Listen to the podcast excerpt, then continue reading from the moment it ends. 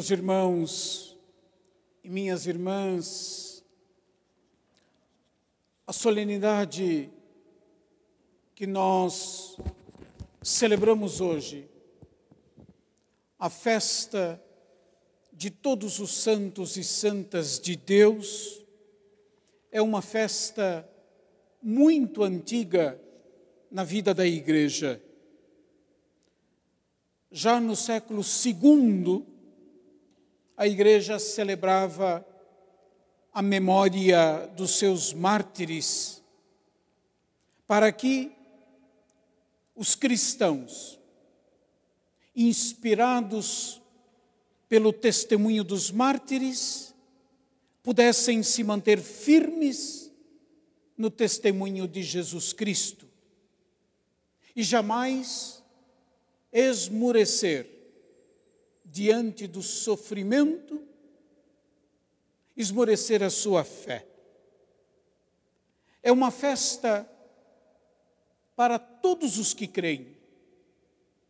Portanto, uma festa para todos nós, pois, como eu disse no início da missa, a nossa vocação é à santidade.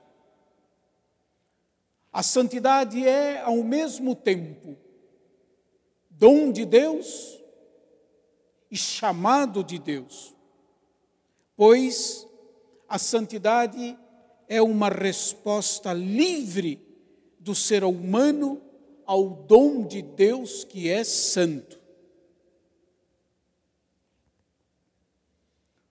O Papa Francisco numa certa ocasião,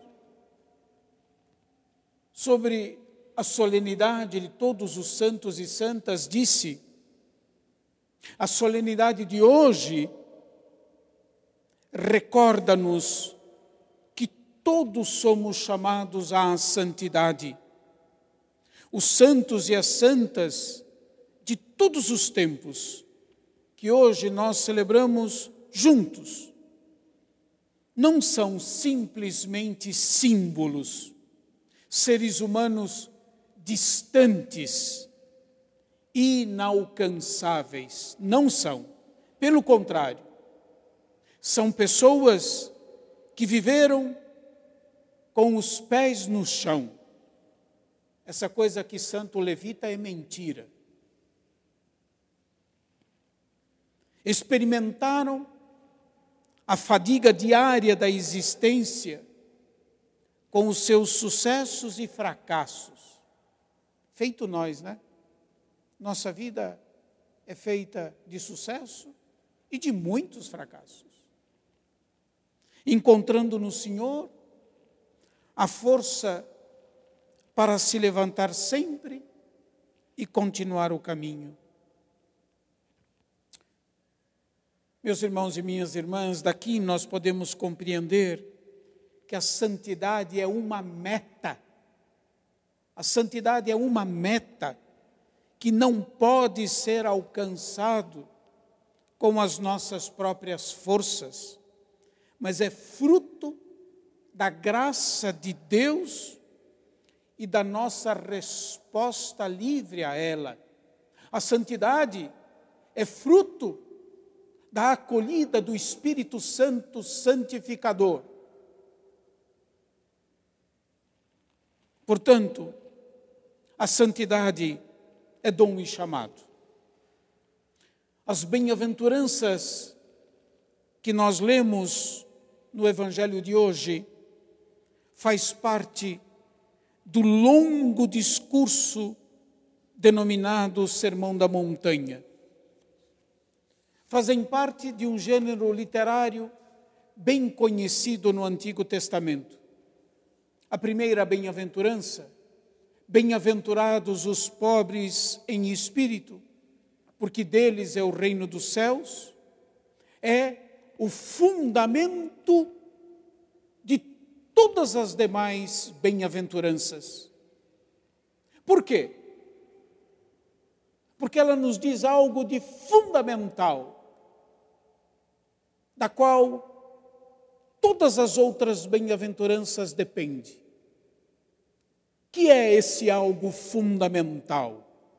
É que no ser humano, em cada um de nós, existe um espírito que nós recebemos de Deus e que nos chamou à existência. O mesmo sopro insuflado nas narinas de Adão e que o fez plenamente humano. A pobreza de espírito é uma pobreza em relação a Deus, isto é, diante de Deus, o ser humano se encontra desnudo. Ele é quem é, sem máscara, sem disfarce. Para o discípulo, portanto, para cada um de nós e todos nós, viver essa realidade de maneira concreta é assumi-la com um coração puro. As bem-aventuranças, elas são um apelo a viver a vida em referência a Deus e na confiança nele. Não há, se a gente compreende bem o texto, não há qualquer espaço para passividade, dizendo nós sofremos agora, mas depois vai ser tudo bem. Não. Há qualquer espaço para passividade, pois o Espírito que age em nós nos conduz a um compromisso, a um engajamento da vida com o reino de Deus. As bem-aventuranças, meus irmãos e minhas irmãs, são um apelo a cada um de nós e a todos nós a vivermos a vida referida a Deus e na confiança nele. Como eu disse, o que é prometido a cada um, ou o que é prometido por cada uma das bem-aventuranças, é o fundamento da vida moral e do modo de agir do cristão. Na verdade, o que as bem-aventuranças afirmam? O que elas afirmam é a transitoriedade de todas as coisas inclusive de nós mesmos. Tudo passa. Nós passamos. Amanhã nós vamos celebrar a memória de todos os fiéis defuntos. Nós passamos. Tudo passa. Nós passamos. Somente Deus não passa. Somente a Sua palavra permanece. Esse é o apelo das bem-aventuranças, de viver a fugacidade de nossa existência na mais absoluta confiança em Deus e na referência da vida a Ele. Nisso consiste a santidade. É assim a dos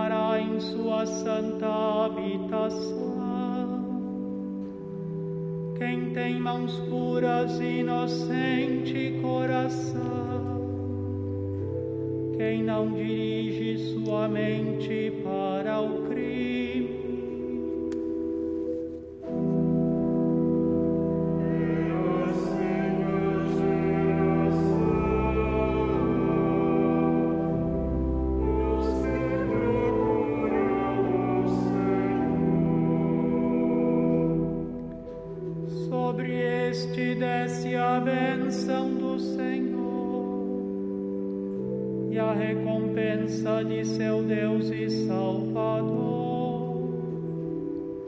É assim a geração dos que o procuram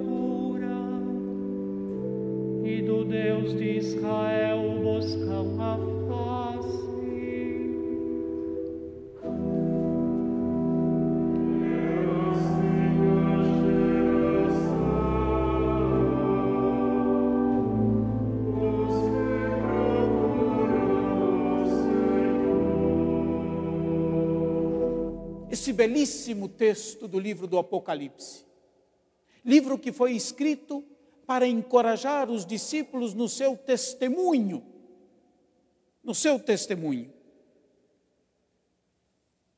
E mesmo diante da perseguição implacável, para que os cristãos guardassem a palavra de Cristo, não renunciassem à fé nem aos valores cristãos. O livro do Apocalipse tira para os cristãos as consequências do mistério pascal de Jesus Cristo. O que encoraja a igreja peregrina que somos nós é considerar a igreja triunfante. Se pergunta no livro do Apocalipse quem é essa multidão numerosa vestida de branco? Responde o texto. É a multidão daqueles que lavaram, que vieram da grande tribulação e lavaram e alvejaram as suas vestes no sangue do Cordeiro. Daqueles que, pelo seu testemunho, participaram da cruz de Cristo e foram por ele purificados. O número dessa multidão, 144 mil. Isso não tem nada de número exato, tá certo? No mundo bíblico, 144 mil, 12 vezes 12 vezes mil. Isto é, a vocação da totalidade do povo de Deus, é isso que ele está afirmando, é participar da glória de Deus, pela graça do Cristo que morreu, que entregou a sua vida, que derramou o seu sangue por nós. Aquela multidão numerosa é composta das pessoas que confiaram plenamente no Senhor. Olha o que diz, me veio à memória São João na sua primeira carta, no capítulo 3, versículo 3. Todo o que espera nele, todo o que espera nele, purifica-se, como também ele é puro. É preciso, por fim, dizer que o que nos faz santos não é o bem que nós fazemos, né? Não. O que nos faz santos mesmo é a presença de Deus em nós. O que nos santifica de fato é a acolhida generosa da ação do Espírito do Espírito Santificador. Isso nos santifica. Não são as nossas obras, é a graça de Deus em nós. É por ela que nós fazemos generosamente o bem e não o contrário. Acolher esta presença de Deus, deixar-se conduzir por ela, é o verdadeiro caminho da santidade. Vou repetir: a santidade é a acolhida do Espírito Santo santificador, é a capacidade de entregar absolutamente tudo a Deus, de pôr toda a existência nas mãos de Deus. Isso é a santidade.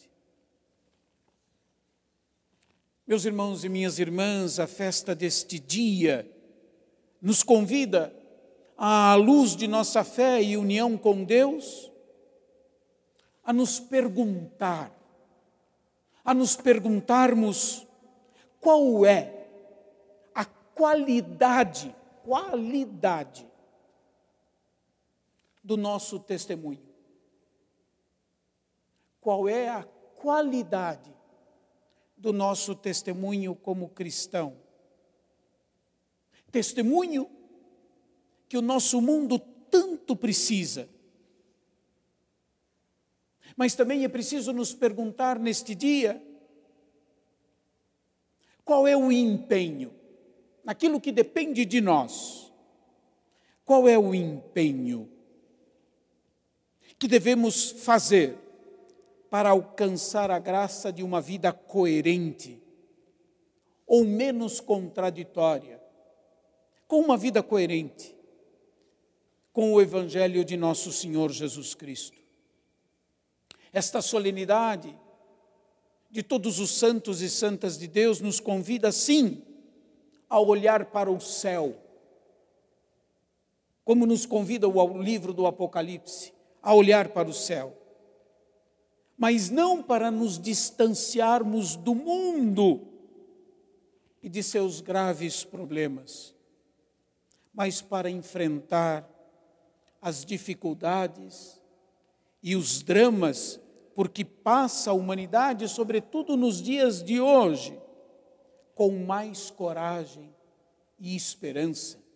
Coragem e esperança próprias da fé que nós recebemos dos apóstolos. Que a Virgem Maria, com todos os santos e santas, intercedam a Deus pela Igreja, para que sejamos todos os membros do corpo de Cristo, reflexos da santidade de Deus.